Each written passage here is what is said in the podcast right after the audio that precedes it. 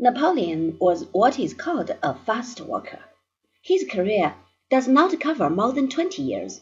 In that short span of time, he fought more wars, and gained more victories, and marched more miles, and conquered more square kilometers, and killed more people, and brought about more reforms, and generally upset Europe to a greater extent than anybody, including Alexander the Great and Genghis Khan, had ever managed to do.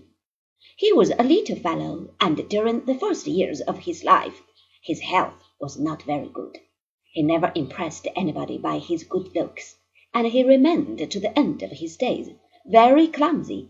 Wherever he was obliged to appear at a social function, he did not enjoy a single advantage of breeding or birth or riches. For the greater part of his youth he was desperately poor, and often he had to go without a meal, or was obliged to make a few extra pennies in curious ways.